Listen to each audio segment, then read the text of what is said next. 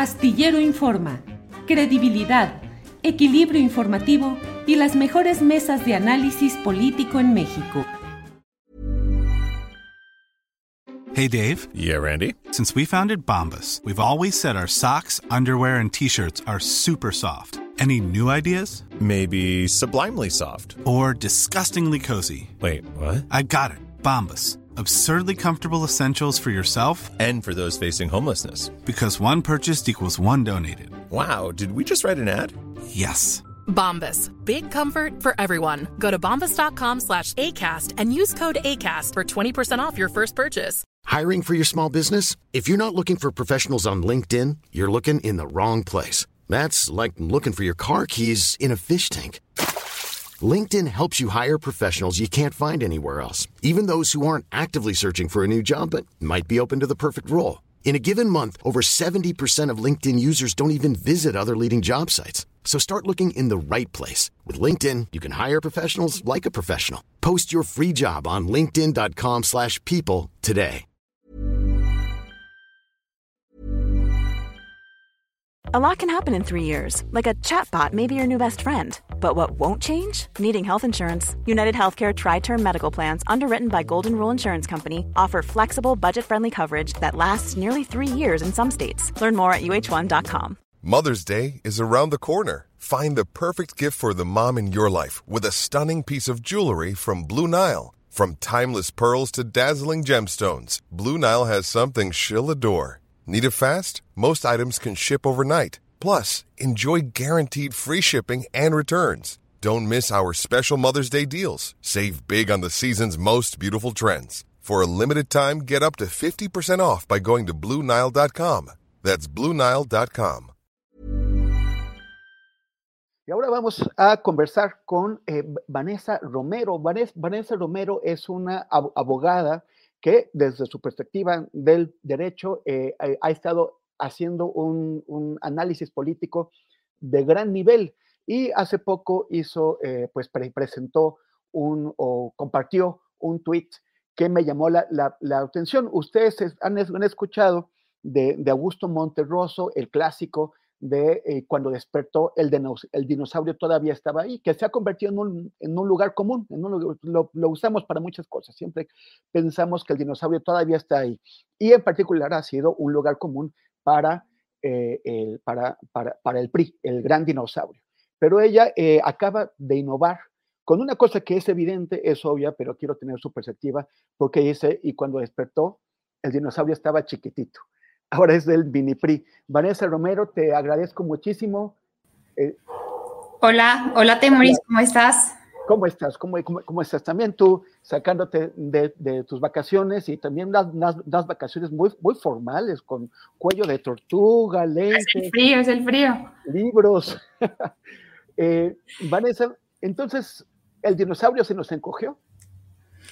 A ver, creo que tendríamos, eh, Temoris, para entender qué tanto se nos encogió ese, ese dinosaurio, es pues remontarnos un poquito en la historia que, que, mm, para poner en perspectiva eso, que, que tanto se disminuyó el dinosaurio en poder, en entidades gobernadas, en militancia, en simpatizantes, ¿no? Eh, eh, remontémonos a la, eh, a la creación de este partido, ¿no? Que, que varias veces ya ha cambiado de nombre, pero mm, pues, desde 1929, que se funda el Partido Nacional Revolucionario, pues había sido el partido hegemónico, el partido más poderoso, el que tenía todos los, eh, la mayoría de los estados y sobre todo la presidencia, y parecía hasta el 2000 algo imposible de, de arrebatarle.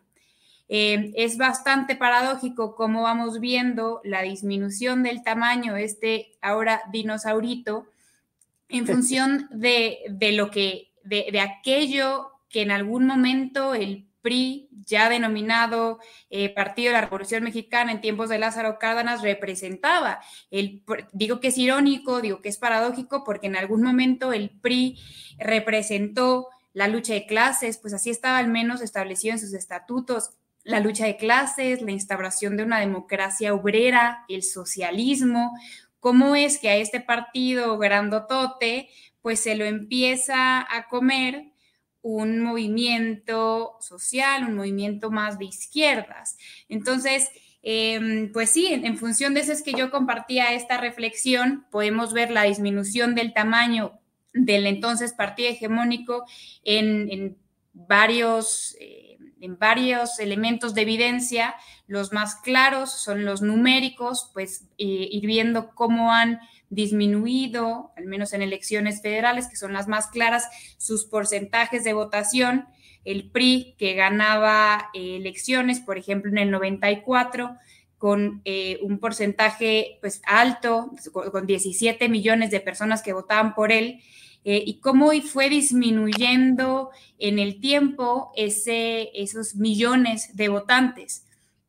Siendo también honestos, pues reconozcamos cómo este partido tiene un, digamos, un resurgimiento como ave fénix ahí en el 2012, cuando ya había perdido la, la presidencia de la República en tiempos de Vicente Fox en el 2000, en ese entonces tuvo 13 millones de votos, en el 2006 no le va mucho mejor con Madrazo con 9 millones, pero en 2012 con Peña Nieto vuelve a ganar. Entonces, por eso me, pareció bastante oportuno, como tú eh, anunciabas esta parte de, del programa, pues e incluías una pregunta. ¿El PRI, con las condiciones que tiene actualmente, puede resurgir? Nos parecería quizá una locura la pregunta, pero en su momento, en el 2012, resurgió y resurgió fuerte. Claro que, en ese momento el PRI gobernaba varios estados de la República, contaba en ese momento con 20 gobiernos estatales, hoy solamente tiene dos. La militancia se le ha disminuido de forma importante, eh, lo podemos ver con actos recientes, precisamente en ese contexto, es en el que yo transmitía este mensaje eh, em, de, la disminución del tamaño del partido, pues recordarás hace que fue dos semanitas que algunos em, militantes del PRI, que por cierto ya habían renunciado hace, un poco más de tiempo em, al partido, pero anunciaron la creación de esto que ellos denominan la Alianza Progresista para sumarse, de cierto modo, pues ellos no dicen que, formarán parte de, Morena ni militarán en el partido, pero sí hacen referencia abierta a apoyar la candidatura de Claudia Sheinbaum. Entonces estamos viendo ya como priistas eh, que claramente los, eh, identificábamos con esa etiqueta, yéndose a otros movimientos o algunos otros partidos. Algunos por ahí nos faltan, los de los militantes del PRI que habían renunciado hace meses al partido, como Claudia Ruiz Macié o como Osorio Chong, todavía no han aparecido. Ahí, por ahí sabemos de algunos eh, coqueteos que están realizando con algunos eh, partidos. Por ejemplo, Claudia está eh, aparentemente coqueteando con Movimiento Ciudadano o así lo ha dejado ver sus alianzas a nivel parlamentario.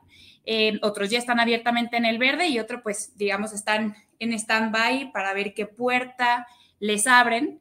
Em, creo que difícilmente se les abrirá eh, en Morena, ¿no? A lo mejor en alguno de estos partidos hoy satélites como Partido El Trabajo o Partido Verde.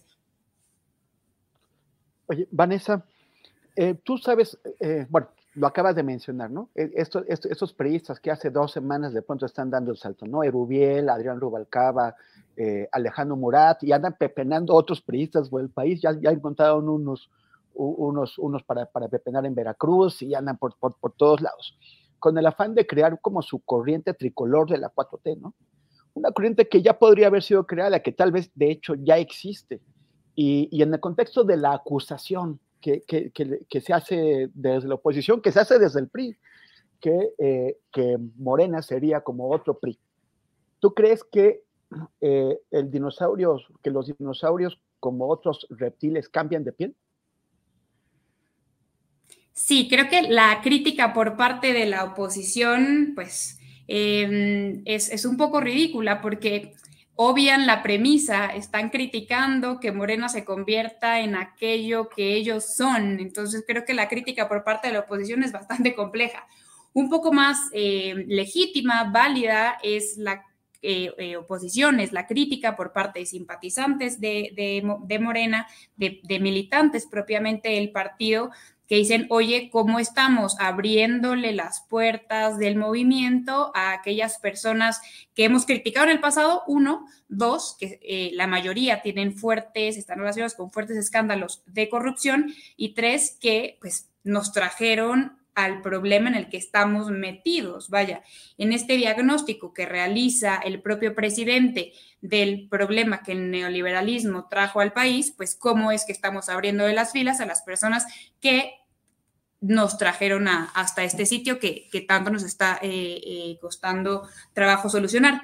En ese contexto, me parece sensata la respuesta que da Claudia Sheinbaum, que hasta ahora es, a ver, lo que están diciendo estos integrantes de la Alianza Progresista es un acto unilateral, pues claramente deben haber existido pláticas previas con ella. Ella señala que no hay ningún compromiso, digamos, político de, mm, repartirles algún nombramiento, alguna asignación, algún puesto y si nos ponemos sensatos, pues hace sentido desde la posición de Claudia Sheinbaum construir este tipo de alianzas de cara a una elección para lograr el objetivo de su propio movimiento, que no se, entiende que no es solamente ganar la elección por ganar la elección, sino implementar el proyecto de transformación eh, que ella denomina como el segundo piso de la transformación.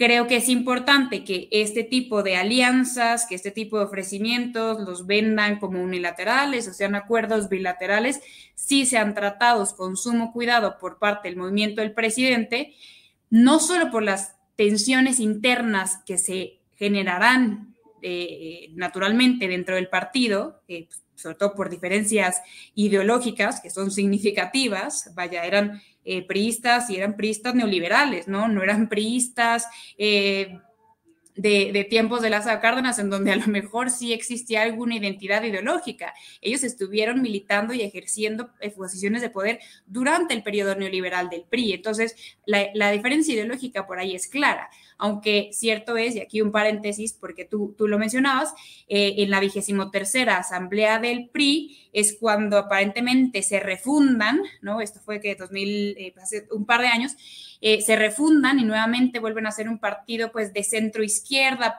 progresista, ambientalistas, pro derecho de las mujeres. Entonces, sí, si bien están intentando desde hace tiempo tener esta refundación de imagen, pues cierto es que ellos cuando fueron funcionarios públicos no, eh, vaya, eh, eh, gobernaron con función de esas ideas. Entonces, creo que sí es importante que el presidente, el, partido del presidente, cerrando aquí, aquí mi idea, maneje muy bien este tipo de, alianza de alianzas porque lo que hace es mermar la confianza electoral porque permite ver que no estás o tan comprometido con, tus valores o se muestra un pragmatismo pues sumamente abierto para lograr lo que ahora conocemos como Plan C, que son las mayorías calificadas. Eh, si no se lograran a través de la vía electoral, pues se lograrán a través de este tipo de, alianzas. Vanessa, si, si el dinosaurio es tan chiquitito, se hace tan, tan, tan, chiquitito que, se hace lagartija y el pisotón que ya le está dando Morena, pues, pues acaba con él. Eh, ¿qué, va a quedar? O sea, ¿cómo ves? Eh, es fin de año, date un poquito de chance para pensar cómo va a ser eh, el, escenario de partidos de los siguientes años. O sea, eh, Movimiento Ciudadano crecerá, sobrevivirá el PAN, eh, habrá, Morena se mantendrá unida o habrá decisiones que generen nuevas organizaciones políticas, porque lo que estamos viendo en este momento no lo podíamos imaginar hace unos poquitos años. En el 2017 y 2016, ¿quién se iba a imaginar el escenario de partidos que ya estamos teniendo ahora. Y yo creo que seguirá cambiando. ¿Cómo la ves? Claro, yo creo que el 2024, al final de 2024, bueno, junio, ¿no? Son las elecciones el 2 de junio, vamos a tener un escenario claro de la de cómo dinamitó Morena al, escenario de partidos tal como lo conocíamos.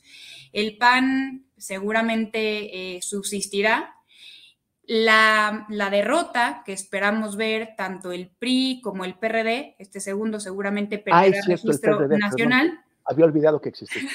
Bueno, tienes que recordarlo solo por unos meses, pues todas las encuestas eh, lo muestran con un porcentaje abajo del, 2 del 3%, entonces seguramente perderá registro el PRI seguramente saldrá muy dañado, pues no sabemos todavía bien a bien cuáles fueron las alianzas, los acuerdos a los que llegó Alito para bajar a Beatriz Paredes de la interna del entonces Frente Amplio por México y dejar como candidata a Xochitl Gálvez, pero lo cierto es que no sabemos si va a tener suficientes votos para que el electorado le dé aquello que negoció, ¿no? Entonces, eh, eh, el PRI tiene un un, destino bastante eh, misterioso, pero bueno, eh, los negativos del partido son los negativos más altos que, tienen eh, los partidos en México. De hecho, los tres partidos integrantes del, de la alianza que apoya a Xochitl Gálvez son los únicos que tienen negativos importantes.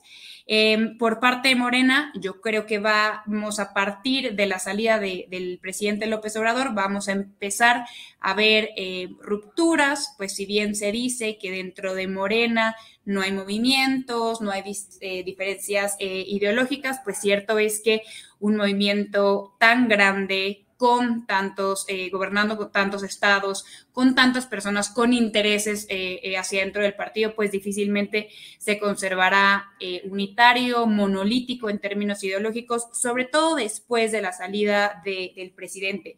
Difícilmente sin una, un liderazgo de tal con tal carisma, de tal magnitud, con tanta eh, fuerza afiliatoria, pues se conservará, te digo, monolítico. Y por parte del Movimiento Ciudadano, yo creo que va a ser muy interesante lo que veamos en los, en los próximos eh, meses, pues tendrán que definir candidato. Por ahí se escucha todavía a Dante Delgado, que no sé cómo va a hacer para vender una, una candidatura joven con él como figura. Está Álvarez Maynés, pues es un buen político, pero la verdad es que bastante desconocido.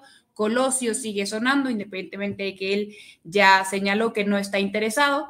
Pero bueno, es un año interesante para el Movimiento Ciudadano porque podría em, establecerse como un verdadero partido de oposición, sobre todo aprovechando el declive de los otros dos partidos y pues en general del sistema de partidos como lo, como lo conocemos. El Movimiento Ciudadano podría quizá dejar de ser un partido meramente bisagra y consolidarse como un movimiento real progresista y no solamente anti-obradorista. Vanessa Romero, te agradezco muchísimo que hayas interrumpido también tus vacaciones para, para conversar con nosotros y que haces, pues vete al calorcito, o sea, tú que puedes.